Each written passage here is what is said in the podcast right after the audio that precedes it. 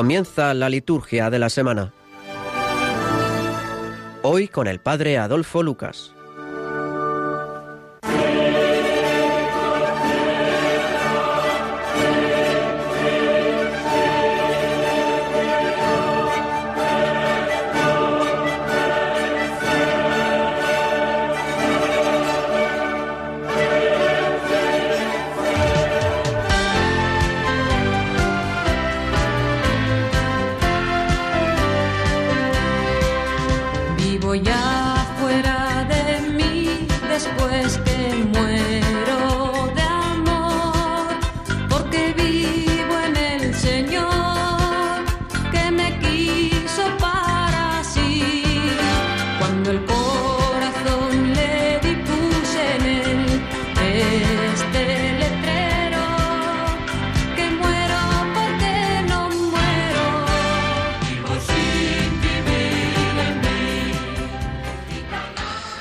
Noches. Con esta canción dedicada a Santa Teresa de Jesús comenzamos la liturgia de la semana.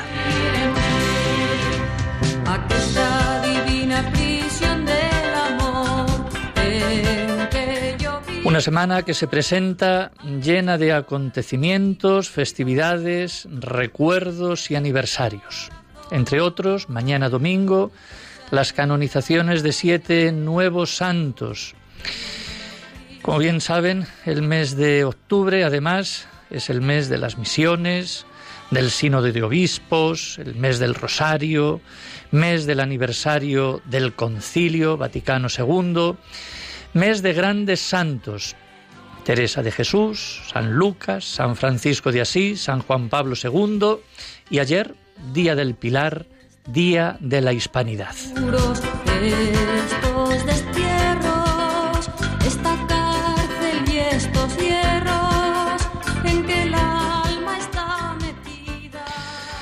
Comenzamos entonces destacando los aspectos de esta semana 28 del tiempo ordinario y cuarto del Salterio. La oración colecta de estos días, de mañana domingo, dice te pedimos, Señor, que tu gracia nos preceda y acompañe y nos sostenga continuamente en las grandes obras. Pues efectivamente, que sea así, que Él nos sostenga siempre que nos acompañe continuamente en las obras que hacemos cada día. Y además, siempre comenzamos reflexionando sobre la palabra de Dios que nos introduce en la liturgia del domingo.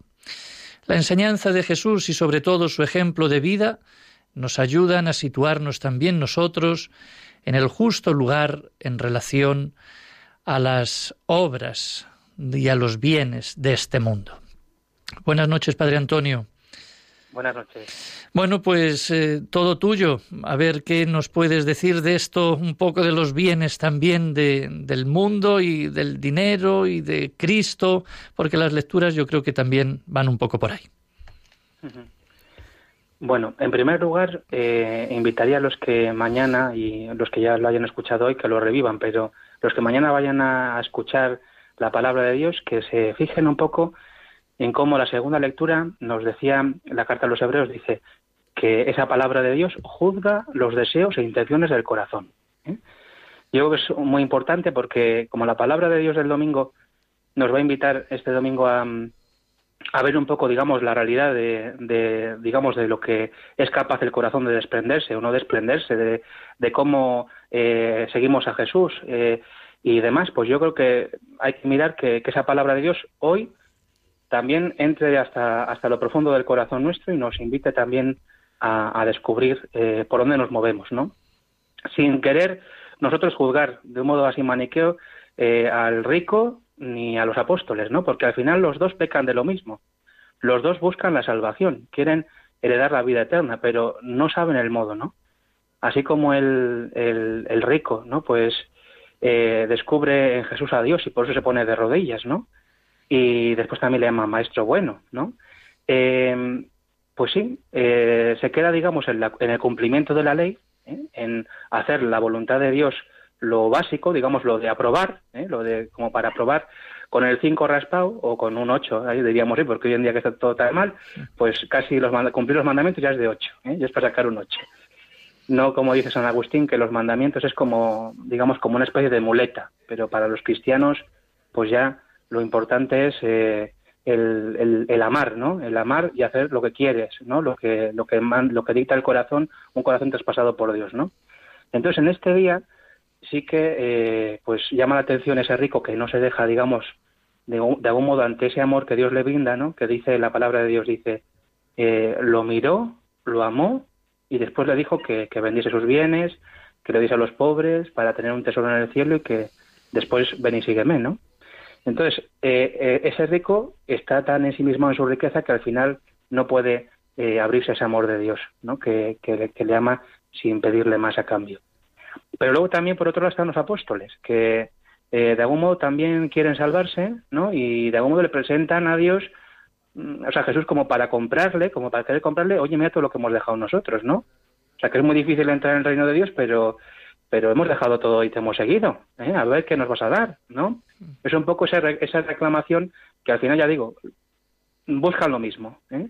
Los apóstoles también tienen un corazón que debe ser eh, de algún modo descubierto por, por esa palabra de Dios, ¿no? Que es la de la, que Jesús también dice primero, ¿no? Que es que qué difícil es entrar en el reino de Dios, ¿no? Que solamente eh, con, con la presencia de Dios, ¿no? Que para Dios, Dios que puede todo, ¿no? Dios que, que todo lo puede, también nos dirá Jesús, pues que solamente con, con la presencia de Dios en, nuestras vidas eh, podemos ¿no? llegar a, al cielo, llegar a, esa vida eterna, a esa salvación que, que Dios nos quiere dar. Bueno, muy bien, pues yo creo que con estas palabras que siempre nos introducen en este domingo y con estas explicaciones del texto de estos de este de mañana eh, podemos comenzar muy bien esta semana. Es interesante lo que has dicho, dice, lo miró, lo amó y le pidió que lo siguiera. Y muchas veces no nos damos cuenta de que Cristo nos mira, nos ama y nos está pidiendo, porque nosotros vamos a lo nuestro. Yo creo que muy buena, muy buena reflexión esta que también nos has hecho. Bueno, pues muchas gracias. Sigues de párroco allí en Sámano, en Santander, ¿verdad? Sí, en y otros, y otros seis pueblos. Y, y otros seis pueblos más, como se suele decir también. Eso es, eso es. Muy bien. Bueno, pues, eh, Padre Antonio, un abrazo, muchas gracias. Un abrazo a vosotros. Hasta el próximo día.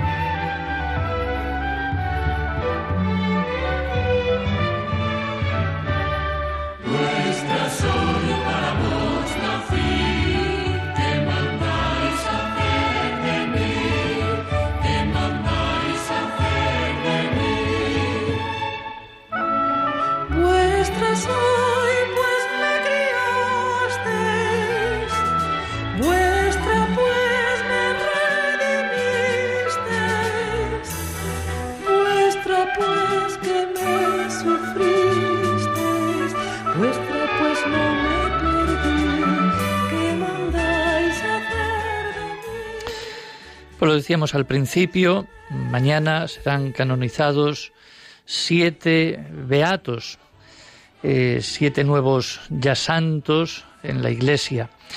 Eh, en este marco del Sínodo de los Jóvenes que se realiza en Roma, pues precisamente el Papa ha tenido a bien canonizar a estos siete beatos, entre ellos el Papa Pablo VI, Monseñor Óscar Romero y también Nazaria Ignacia de Santa Teresa de Jesús, que se convertirá esta en la primera santa de Bolivia. Quisiera hacer una breve reseña de la vida de cada uno de estos, de estos santos y ver alguno de esos milagros.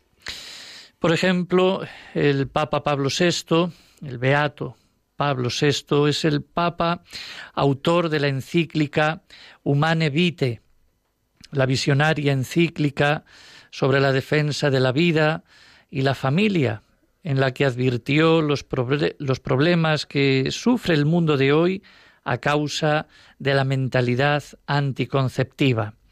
Precisamente esta encíclica cumple este año 50 años. estaría muy bien que todos las repasásemos. Este pontífice, además, eh, fue quien llevó a término el Concilio Vaticano II, iniciado en 1962 por San Juan XXIII. Además de Pablo VI se comentan muchas cosas. Por ejemplo, fue un papa que el primero que cogió un avión y visitó 19 países, además que estuvo en los cinco continentes. Precisamente en el aeropuerto de Manila, cuando visitó Filipinas, fue apuñalado dos veces por un boliviano disfrazado de sacerdote, que lógicamente pues no estaba muy bien de la cabeza. Viajó entonces, como digo, a los cinco continentes y entre ellos a Tierra Santa, donde parece ser que fue el primer papa, después de San Pedro, que, estuvo allí. Así que tantos papas en la historia y este Pablo VI, el primero que fue a Tierra Santa. Además que fue un apasionado de la lectura y llevaba en su maleta, siempre que iba de viaje, aproximadamente unos 70 libros, en los cuales no los leía todos, pero tenía ahí un repertorio para poder elegir. Él, sobre todo, le gustaba mucho la filosofía.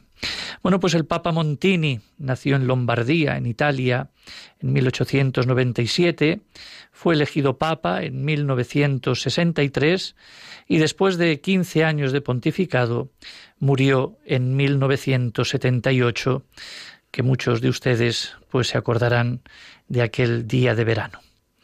Pues gran santo también para la Iglesia, gran innovador, Pablo VI.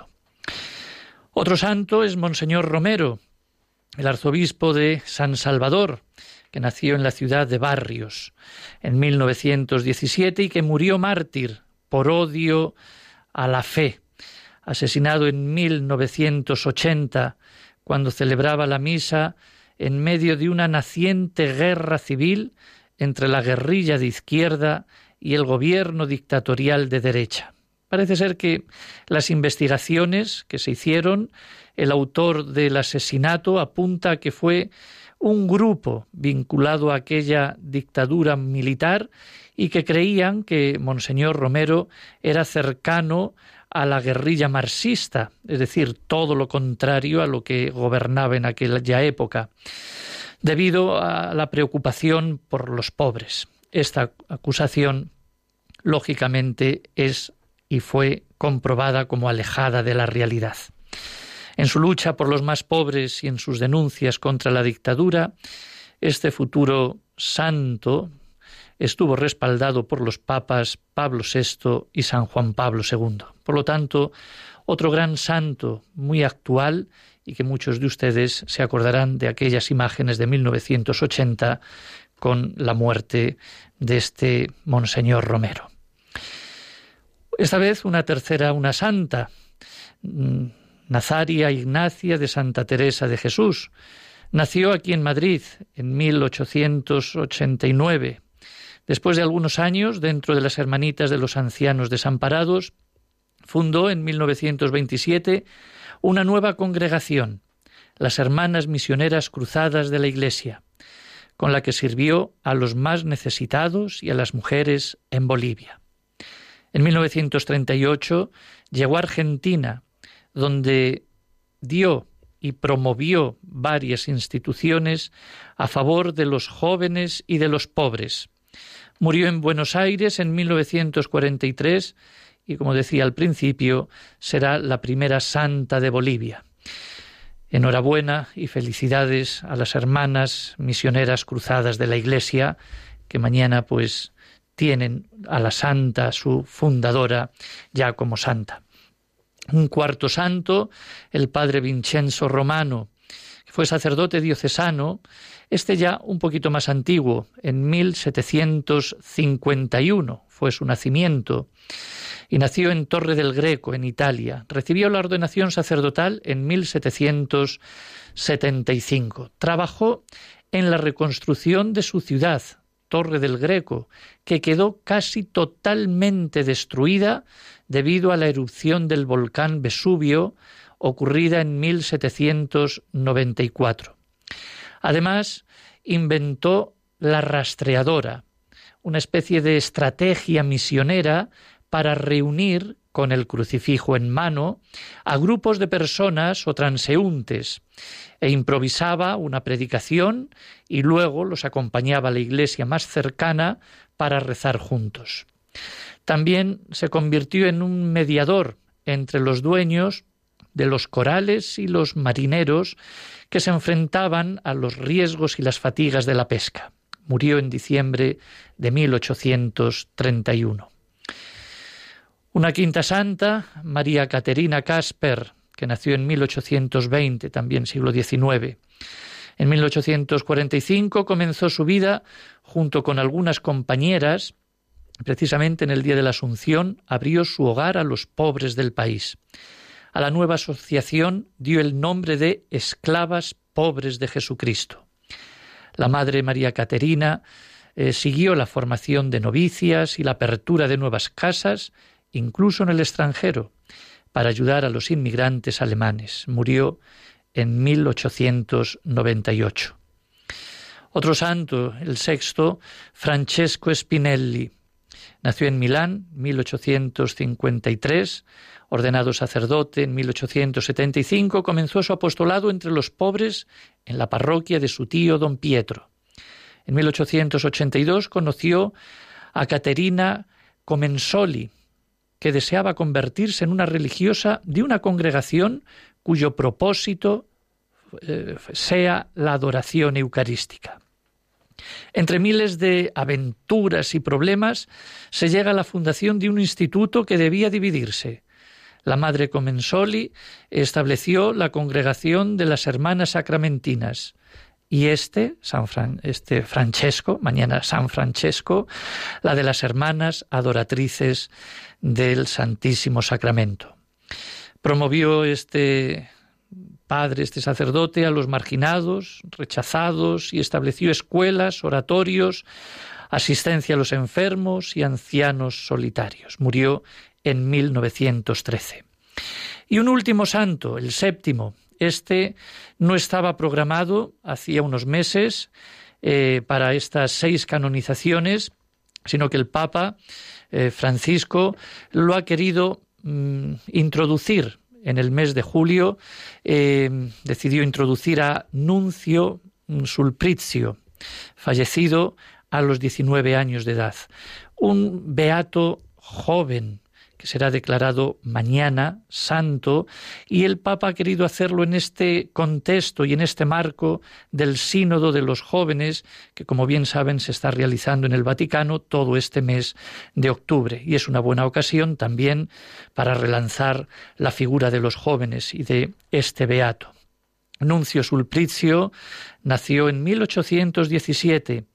Durante su infancia padeció las consecuencias de la pobreza, la enfermedad y el maltrato, especialmente el maltrato de su tío materno. Desde que sus padres fallecieron, su tío lo obligó a, trabajar como herrero en condiciones inhumanas, las cuales le habían provocado el tumor óseo que lo llevó a la muerte en el año 1836.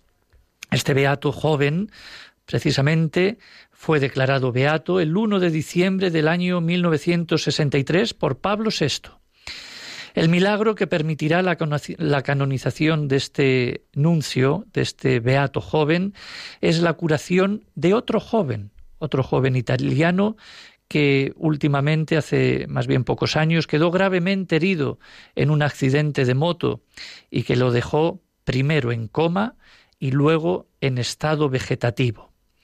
Los padres de este chico accidentado siempre eh, llevaban una imagen del beato nuncio y pidieron una reliquia a la parroquia de Santo Doménico Soriano en Nápoles, donde se conservan los restos del futuro santo. Y precisamente la reliquia fue puesta en la sala de reanimación para pedir la intercesión del beato. El papá de este joven bañó la frente de su hijo con agua de la fuente de Riparrosa, el pueblo donde nació precisamente este beato joven, eh, donde éste lavaba la pierna afectada por aquel cáncer de huesos. En los días siguientes los médicos comunicaron a los padres del chico accidentado que ya no tenían necesidad de reanimarlo y fue llevado para que despertase a Santa Crotone. En cuatro meses el joven salió del estado vegetativo y se curó rápidamente y sin efectos secundarios. Precisamente mañana él estará en la beatificación de este beato que le ha curado. Gran santo también este Sulpricio. Y por último, la canonización o el milagro que le llevará a, a, la santidad a Pablo VI fue la curación de una bebé en el vientre de su madre. Sería el milagro precisamente que le ha hecho mm, ser santo. Eh, la protagonista del milagro se llama Amanda, una niña que nació el día de Navidad del año 2014.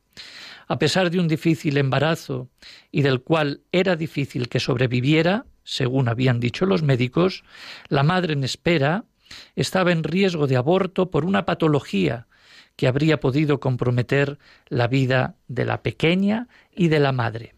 Sin embargo, a los pocos días de que fuese beatificado Pablo VI, la mamá fue a rezar al santuario de Le Grazie, allí en Brescia, lugar donde acuden los devotos del Papa Montini.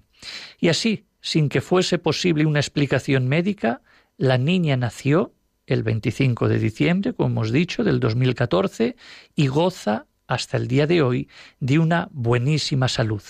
Precisamente también la niña y los padres estarán mañana en la canonización. Por lo tanto, Pablo VI podría ser convertido en el santo protector de la vida por nacer, porque precisamente otro milagro, el que le hizo beato, fue la curación de un niño en el vientre de su madre. Gracias damos entonces a estos santos. La santidad es grande, es para todos, jóvenes, mayores, ancianos, santos, sacerdotes, religiosas, laicos, está al alcance de todos. Mañana yo espero que podamos ver y seguir estas canonizaciones, en primer lugar por televisión española en la 2, a partir de las diez y cuarto, también en la 13, hacia las diez menos cuarto de la mañana, y por supuesto en Radio María podremos seguirlo en directo por la radio a partir de las 10 de la mañana y con imágenes en nuestra página web.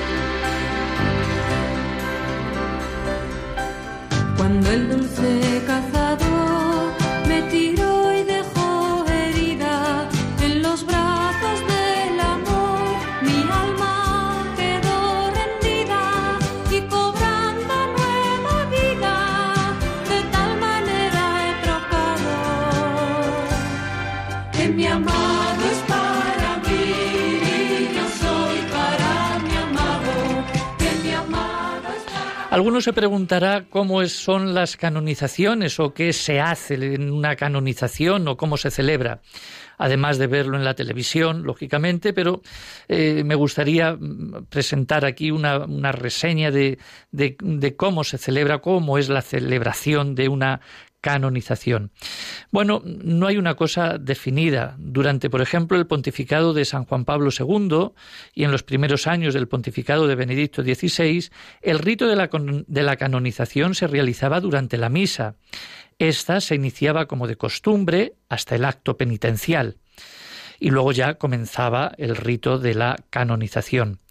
Eh, Benedicto XVI luego lo empezó a hacer antes de la misa y ahora el Papa Francisco desarrolla este rito en la misa antes del acto penitencial. Por lo tanto, tras el saludo inicial, el Señor esté con vosotros, lógicamente en el idioma en latín o en italiano, como mañana presida el Papa, se entonará el himno el Beni Creator, el himno al Espíritu Santo. Cuando concluye, se acercan a la sede del Papa, donde está sentado el postulador de la causa de la canonización y el cardenal prefecto de la Congregación para la causa de los santos.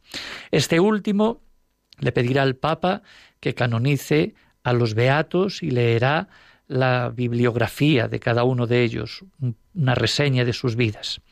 Al terminar estas lecturas de las biografías, el Papa invita a todos a, rezar y se entonará las letanías de los santos, que concluirán con una oración que pronunciará el Santo Padre, quien inmediatamente después se sienta en la sede, con la mitra y con la férula en la mano, y pronuncia la fórmula de canonización. La férula es el bastón de la cruz que él, lleva. Y la fórmula de la canonización, que él la dirá en latín, pero se la traduzco, dirá en honor a la Santísima Trinidad, para exaltación de la fe católica y crecimiento de la vida cristiana, con la autoridad de nuestro Señor Jesucristo, de los santos apóstoles Pedro y Pablo y la nuestra, después de haber reflexionado largamente, invocando muchas veces la ayuda divina y el oído y oído el parecer de numerosos hermanos en el episcopado, declaramos y definimos santos a los beatos, y va diciendo los nombres de los siete. Y los inscribimos en el catálogo de los santos y establecemos que en toda la Iglesia sean devotamente honrados entre los santos, en el nombre del Padre, del Hijo y del Espíritu Santo. Después de que el Papa pronuncie esta fórmula de canonización, se entonará el canto Jubilate Deo y mientras algunas personas llevan reliquias de los nuevos santos y las ponen en una peana colocada junto al altar, pondrán velas y flores a su alrededor, el diácono que está allí las inciensa.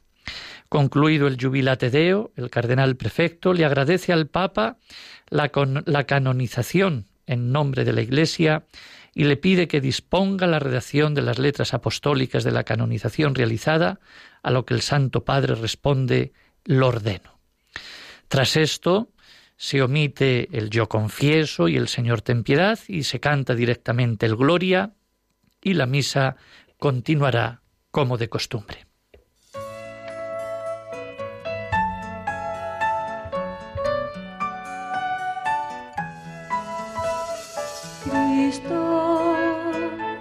Cristo amigo y compañero, a solas con tu amistad, se hace corto el sendero largo de la soledad.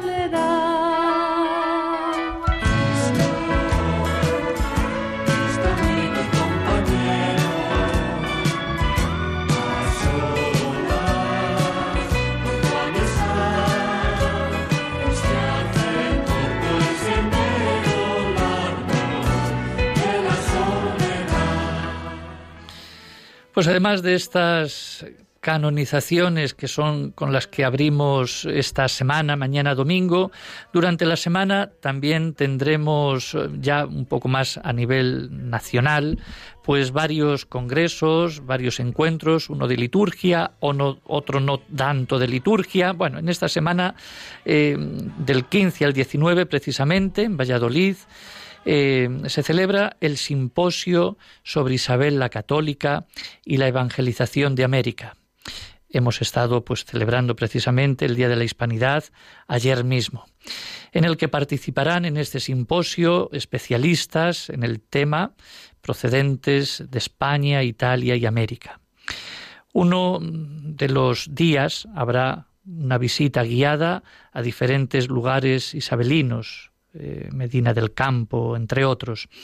Y se trata de un simposio abierto del que pueden beneficiarse muchos interesados. Estará el obispo auxiliar de Valladolid, Monseñor Luis Argüello eh, García, con una intervención sobre Isabel, mujer católica. Y también estará Monseñor Braulio eh, Rodríguez, arzobispo de Toledo, que hablará sobre las órdenes reformadas y agentes de evangelización. Eh, muchas también ponencias de licenciados y expertos historiadores en el tema. Eh, para esta noche eh, yo quiero pues también que nos hable un poco el padre Juan Miguel Ferrer. Buenas noches. Buenas noches, ¿qué tal están? Pues eh, bien, muchas gracias. El padre Juan Miguel es profesor de liturgia en Toledo, en la Universidad Eclesiástica de San Damaso y en San Anselmo de Roma. Y también es un gran especialista y entendido en la figura de Isabel la Católica. Eh, yo habría una pregunta quizá que haya que, que decir, que es casi la única, y ¿es actual la figura de Isabel? Porque hay veces que, pero es una figura ya antigua del Renacimiento, de hace muchos siglos hace cinco, y sigue siendo actual esta figura y además ¿Qué puede decirnos una reina eh, a la sociedad actual, a la Iglesia, a los fieles? Bueno, mm, introduzcanos un poquito en este tema. Bueno, yo creo que el enfoque nos lo da el mismo Señor Jesucristo en el Evangelio cuando dice, para Él no están muertos, para Él viven, eh, hablando de todos los patriarcas y profetas del Antiguo Testamento, bueno, pues es una manera de hacernos comprender que las figuras que destacan en la historia y sobre todo las que destacan por su santidad, tienen algo que es siempre actual. Es verdad que cambian por las circunstancias, cambian los modos en que se puede expresar una realidad, pero hay una serie de virtudes y de actitudes fundamentales del santo o de la persona ejemplar que valen para siempre. En este sentido, la figura de Isabel la Católica y en cuanto reina, en cuanto mujer del siglo XV, pues evidentemente tiene muchas cosas distintas a las que nosotros vivimos. Pero también es cierto que ella desarrolla su vida en una época de grandes cambios, como también lo es la nuestra. Pensemos que si nosotros estamos en la era informática, si nosotros estamos cambiando tanto con la globalización nuestra manera de ver el mundo y de relacionarnos, ellos en, su, en el tiempo de Isabel, pues también evidentemente sufrieron esa transformación con lo que fue el descubrimiento de América, con lo que fue el surgir de la imprenta, con lo que fue, es decir, eh, el cambio de, las, de la vida de una sociedad feudal a una sociedad donde se van imponiendo las monarquías autoritarias y va habiendo una mayor unidad de lo que es el Estado, ¿no? Bueno, pues era una época también de gran cambio. Y en medio de esa sociedad, y esto es lo que yo creo que hace más actual a Isabel, pues ella supo afrontar las responsabilidades que le tocaban como mujer y como reina desde su fe. Y creo que este es el dato clave, ¿no? Hay multitud de testimonios de que ante situaciones complicadas de su vida, ante decisiones de gobierno, pues ella prefirió guiarse por su fe y por las exigencias que esta fe planteaban a su conciencia que por criterios, podríamos decir, de interés de Estado o de beneficio propio. Y ahí, pues, eh, se expresaba una realidad que ella había aprendido junto a su abuela materna, que había sabido asimilar de alguna manera todas las corrientes de espiritualidad renovadora que había en España, incluso las que venían de los Países Bajos, y ella plasmó su existencia desde esas eh, corrientes que llevaban sobre todo a la meditación de la palabra de Dios, que llevaban a la contemplación de la pasión de Jesucristo, que llevaban al acercamiento a los sacramentos y de ahí recibió ella una luz y una fuerza que aplicó luego a todas las circunstancias de su vida. creo que hoy en día todos podemos aprender de Isabel en este sentido, a dejar que la palabra de Dios, a dejar que la luz de la fe ilumine nuestra conciencia en nuestras decisiones en el campo profesional, familiar, político y social. Y, esto es de gran actualidad, porque el riesgo que nosotros tenemos es el de la disociación, que por un lado vaya nuestra vida y luego haya momentos de fe o actos o situaciones concretas, puntuales, en las que tratamos de expresarnos como hombres y mujeres de fe, y que no sea una fe que envuelve toda nuestra vida, como lo envolvió, como envolvió la vida de Isabel.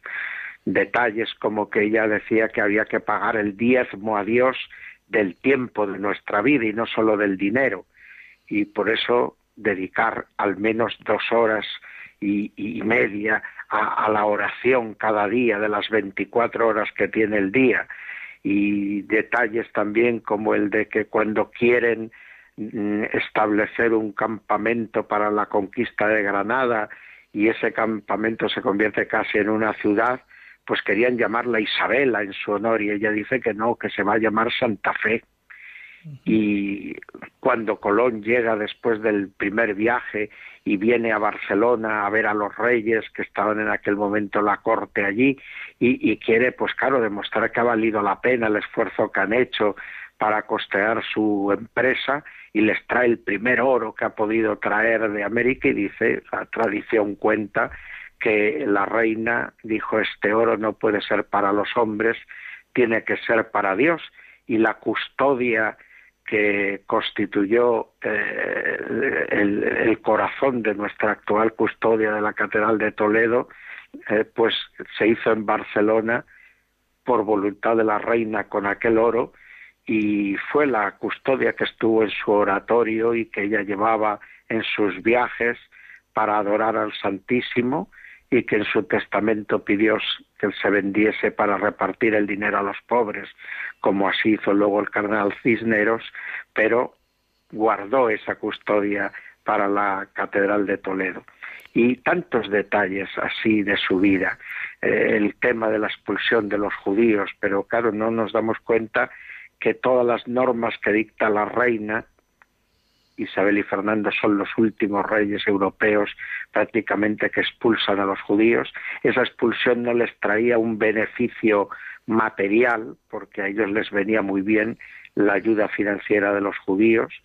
Entonces, el perder a esta gente hacendosa para ellos no iba a ser un beneficio material, pero estaban convencidos moralmente de que era necesaria para la unidad de la nación esa expulsión pero la reina dicta toda una serie de normas para que nadie se atreva a maltratar, insultar, ofender o robar a estos judíos que marchan penosamente al exilio.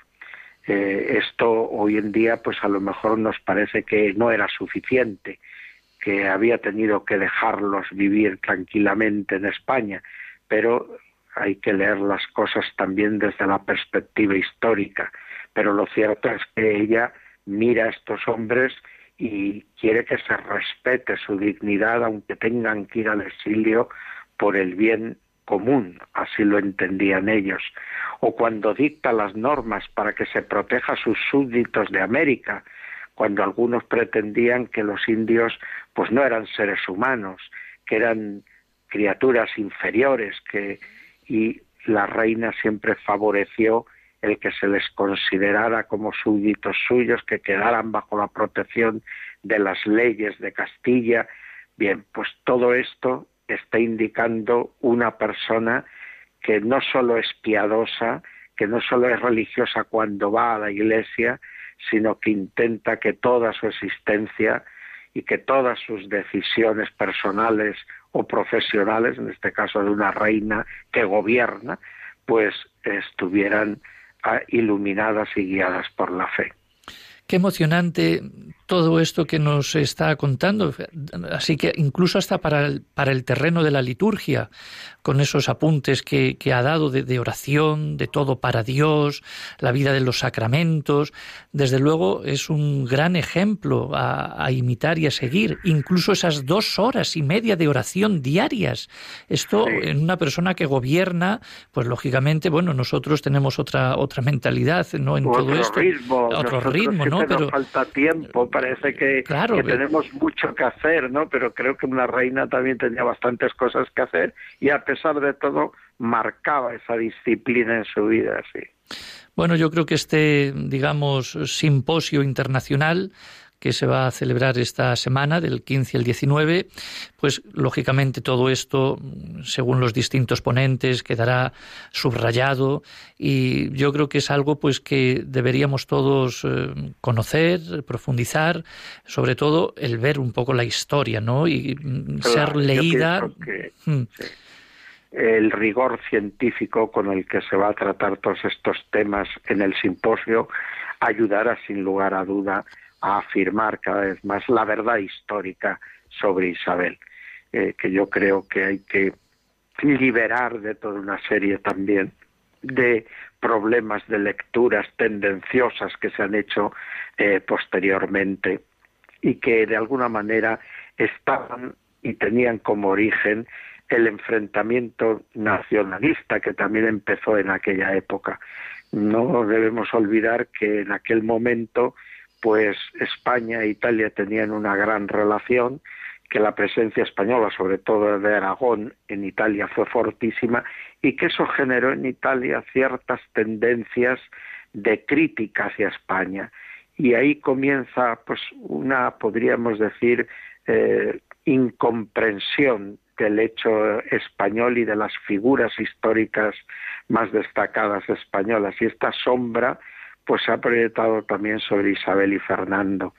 Por lo tanto, yo creo que estas cosas solo se superan a través de estudios con rigor científico y que los medios que hoy se tienen para poder investigar en los archivos, para poder relacionar eh, documentación, pues cada vez ayudan más a llegar a esa verdad histórica. Muchas gracias. No debemos olvidar que ella es, eh, Isabel, sierva de Dios. Bueno, y que este proceso, pues no sabemos cuándo finalizará, pero yo creo que con este rigor y estas, eh, digamos, estas pautas, estas, estas verdades, esta historia, pues algún día, pues quién sabe si la tendremos también pues, en los altares, como, bueno, pues como también una persona dedicada a Dios y a, y a los demás. Y esto yo creo que es algo que, que ahí está y que hay que pensar y valorar. Sí, nosotros tenemos que seguir estudiando y Dios es el que marca las pautas y los tiempos. Pero yo sí, evidentemente confío también en que un día podremos mm, venerar a Isabel con el título de beata o de santa.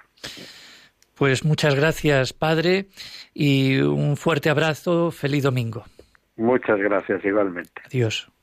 Adiós.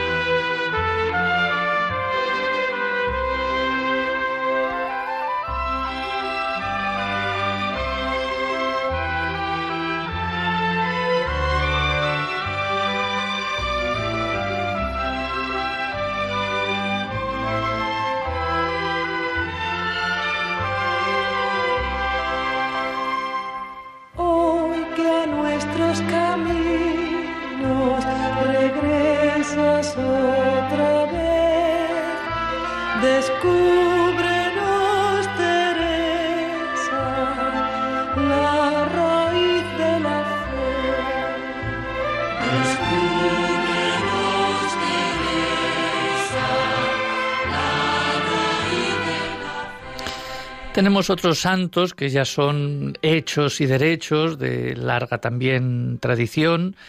Eh, bueno, dentro de esta semana, por ejemplo, Santa Teresa de Jesús, eh, con la fiesta el día 15, el lunes, el miércoles San Ignacio de Antioquía, memoria obligatoria, el jueves que viene San Lucas, día 18, también fiesta, eh, bueno, pues santos ya de, gran tradición para todos nosotros y que los celebramos aquí, sobre todo, pues eh, con mucha, con mucha humildad y mucha verdad.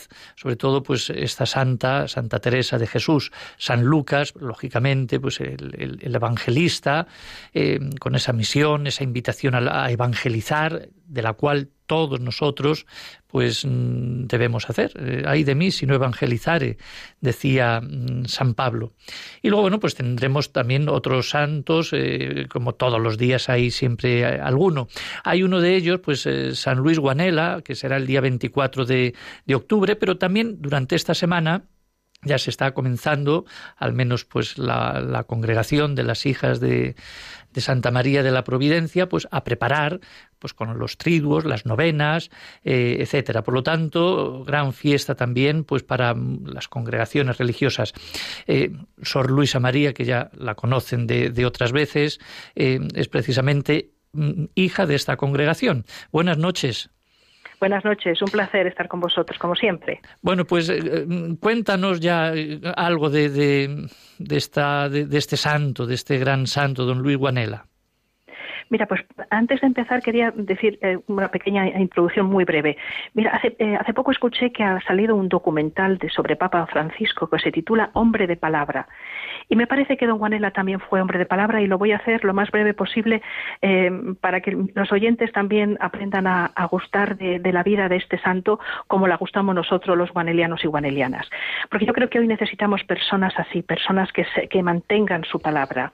San Luis Guanela fue fundador, efectivamente, como tú has dicho, de las hijas de Santa María de la Providencia, de los siervos de la caridad, sacerdotes y hermanos, y de los cooperadores laicos. Su fiesta efectivamente es el 24 de octubre, que fue el día que murió, de 1915, y nació en 1842 en el norte de Italia. Forma parte de los santos llamados santos de la caridad, aquel boom de santos maravillosos de la segunda mitad del siglo XIX en Italia, con Don Orione, bueno, anteriormente ya el Cotolengo, y entonces, bueno, pues ahí se inscribe, digamos, la historia humana de este hombre. Y Don Bosco, Don Bosco. Y Don Bosco, efectivamente. Hombre, no me puedo olvidar también de Don Bosco, amigos de Don Guanela también fueron. De hecho, Don, Guanela estuvo tres años con él y conserva, se conservan unas cartas maravillosas de ambos eh, en las que se ve de verdad que se profesaban una profunda amistad. Bueno, pues eh, em, como decía, yo creo que, don Juanela fue hombre, hombre de palabra siempre, porque se mostró siempre fiel a Dios y a la fe desde muy pequeñito y la conservó hasta el final de sus días, ¿no? Y su vida, y su vida no fue fácil y a pesar de las dificultades se mantuvo fiel y fue hombre de palabra. Y yo creo que en el mundo, en el mundo de hoy, y no me quiero meter en política, pero ya si miramos un poco a la, escena política y a la escena mundial, hombres de palabra escasean. Así que un santo como este yo creo que nos viene muy bien eh, y también tenerle de amigo, tenerle de compañero y, aprender cómo se vive la fe y cómo se mantiene uno firme en la fe. Pues fue hombre de palabra porque eh, eh, se mantuvo fiel a sus compromisos bautismales, faltaría más, cuando sintió la llamada del Señor al sacerdocio, la conservó hasta su último aliento y se mantuvo siempre servidor de, todos sin exclusión. Fue hombre de palabra cuando mantuvo fe y esperanza a pesar de las muchísimas dificultades y tuvo unas pocas adversarios muchísimos, porque cuando uno hace el bien molesta. Eso es de ayer y de hoy y será siempre así. Hombre de palabra, como digo, porque conservó los ojos fijos en Jesús, que es la palabra con mayúsculas, y pasó haciendo el bien como Él, ¿no? Eh, haciendo el bien con todas sus fuerzas, entregando su vida para mejorar la vida de los que no tienen voz, de los pobres, de los excluidos, y dando a todos lo que Él decía, resumía en ese binomio maravilloso, dar pan y Señor es decir, todo lo material, pero también dar al Señor, que es, que es lo, más bonito que podemos entregarnos unos a otros. Fue hombre de corazón grande, ¿no? Y hombre de palabra también, y ya voy terminando, porque fue fiel a la Iglesia, Hemos dicho que fue fiel a su fe, fue fiel eh, a los pobres, fue fiel a su sacerdocio, fue fiel a la Iglesia, de hecho fue muy amigo de San Pío X y a pesar de las trabas que le pusieron también sus propios compañeros de sacerdocio, precisamente por querer hacer el bien, él se mantuvo bien unido a la Iglesia. Fue hombre de palabra también porque vivió la oración y vivió la, Eucaristía como el centro de su vida. Y hoy, pues, sus seguidores, hijas, hijos, cooperadores laicos, intentamos llevar la palabra de la vida allí donde hay marginación, donde hay necesidad, y bueno, pues con mucha humildad mantener vivo este carisma de nuestro fundador que, que, bueno, que yo creo que, merece la pena. Y queremos ser fieles al encargo de, de ser providencia allí donde se nos necesita, donde están las personas tiradas al borde del camino, donde no tienen a nadie que les meta en la piscina de la vida para ser felices y llevar una vida plena. Entonces yo creo que merece la pena, es como decía al principio, mirar a estos santos y mirar a, a nuestro fundador San Luis Juanela, que es un ejemplo de hombre de palabra. Qué gran entonces. Eh, bueno, es que en realidad la santidad es tan, es tan grande, claro, es, es, tocados por Dios. Y el ser tocados por Dios, pues claro, Dios lo es todo. Y, es grandísimo y tiene, y tiene todo. ¿eh? Entonces, pues ver en estos santos una parte de Dios o de, de esas, de esas no sé, destrezas, no sé si será la palabra, o de, o de esas virtudes, o de esas. Pues claro, pues, pues, pues claro, vemos en estos santos una parte de, de lo que es Dios, ¿eh? dedicado a tanta, a tantas cosas, ¿no? Porque hay santos que, que se dedican a, bueno, en fin, a, a, todo, ¿no? Unos a la oración, otros más a la actividad, pero es que Dios es precisamente todo eso, ¿no?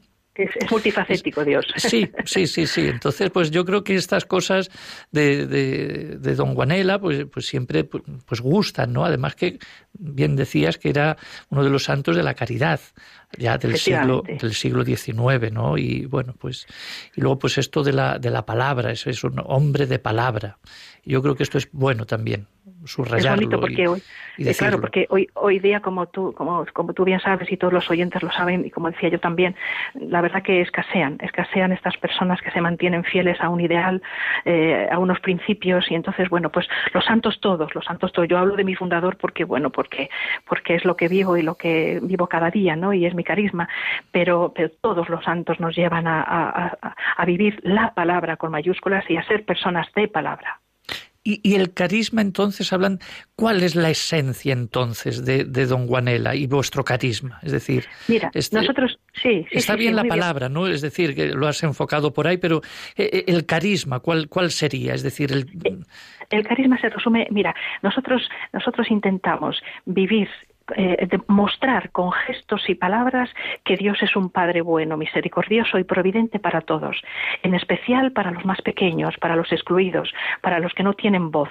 Y entonces es un poco, ese es el, es el resumen de nuestra tarea en el mundo. Bueno, pues, pues una tarea preciosa. ¿eh? Desde luego que y sí. Yo creo que es, yo creo que es inagotable. Es decir, esto, inagotable, sí, es, sí, esto puede ser pues para toda la vida. Yo espero que la congregación eh, según el soplo del espíritu, pues eh, dure pues siglos. ¿eh? Merece, merece la pena, merece la pena seguir a Jesús y merece la pena ir de la mano de los santos. Bueno, eh, Sor Luisa, muchas gracias. Otro día, pues ya nos dirás alguna cosita más también, que siempre A es un placer pues escucharte y bueno, pues mm, nos animas, nos animas con muy bien. Igualmente, a vosotros gracias por este espacio que nos dais, porque nosotros hablar de nuestro fundador es la cosa que más, que más nos gusta y nos da satisfacción. La cosa es que mm, os deis a conocer y que entren a la congregación estos jóvenes Claro, ahora que que, está el sínodo de los jóvenes. Claro, pues, que pues- la pues ya que está. la y pena. Que, que mm, dar la vida y por, por cosas eh, bonitas y buenas y santas y, y nobles. La vida, la vida religiosa es una oportunidad maravillosa, no, la única, lógicamente, pero eso es una, una oportunidad maravillosa para vivir, eh, para sentirte pleno, para vivir en plenitud. Muchas gracias. A vosotros. Un abrazo. Igualmente.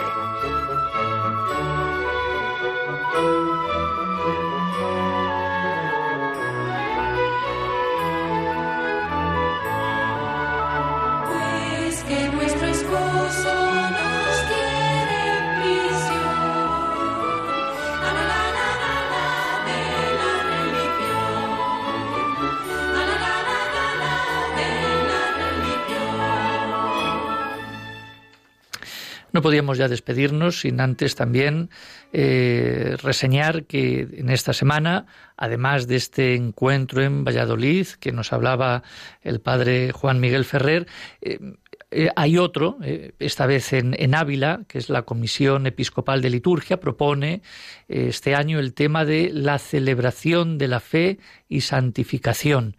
Son unas jornadas nacionales de, de liturgia. Entonces tendrá lugar en Ávila del 16 al 19 de octubre de, en, estos, en estos días. Y yo creo que aquí también vienen especialistas y liturgistas precisamente para hablar de, este, de esta celebración de la fe y la santificación. Se hablará de los sacramentos como signo de la salvación, de la casa de Dios y la casa de la Iglesia, el itinerario cristiano de la santificación en el camino litúrgico de la Iglesia, eh, la santidad, vida y liturgia. Es decir, yo creo que son unas jornadas nacionales también interesantes que nos propone la Comisión Episcopal de Liturgia. Y terminamos pues como con la propuesta de, del Papa Francisco que en este mes de octubre pues recemos el rosario todos los días, terminemos con la antífona o la oración bajo tu amparo y continuemos con esa oración a San Miguel. Ya saben que el mal está muy metido cada vez más en, todas partes y bueno, pues hay que invocar sobre todo a los santos, a San Miguel y a la Virgen María rezando el rosario. No vamos a ponernos a rezar aquí el rosario ahora, porque nos queda muy poco tiempo, pero vamos a concluir con esta oración que es, otro día se las explico, es bajo tu amparo. Dice, bajo tu amparo nos acogemos, Santa Madre de Dios, no deseches las súplicas que te dirigimos en nuestras necesidades, antes bien, líbranos de todo peligro, oh Virgen gloriosa y bendita. Pues el Señor les bendiga, que hagamos esto diariamente, rosario, esta oración y la oración a San Miguel, y esperemos que la Iglesia vaya por aquellos caminos que el Concilio Vaticano II pedía. Concluyo diciendo, concilio, concilio y concilio. Recuperemos aquel concilio porque es la apertura de la Iglesia al mundo. Buenas noches y hasta el próximo día, hasta el próximo sábado.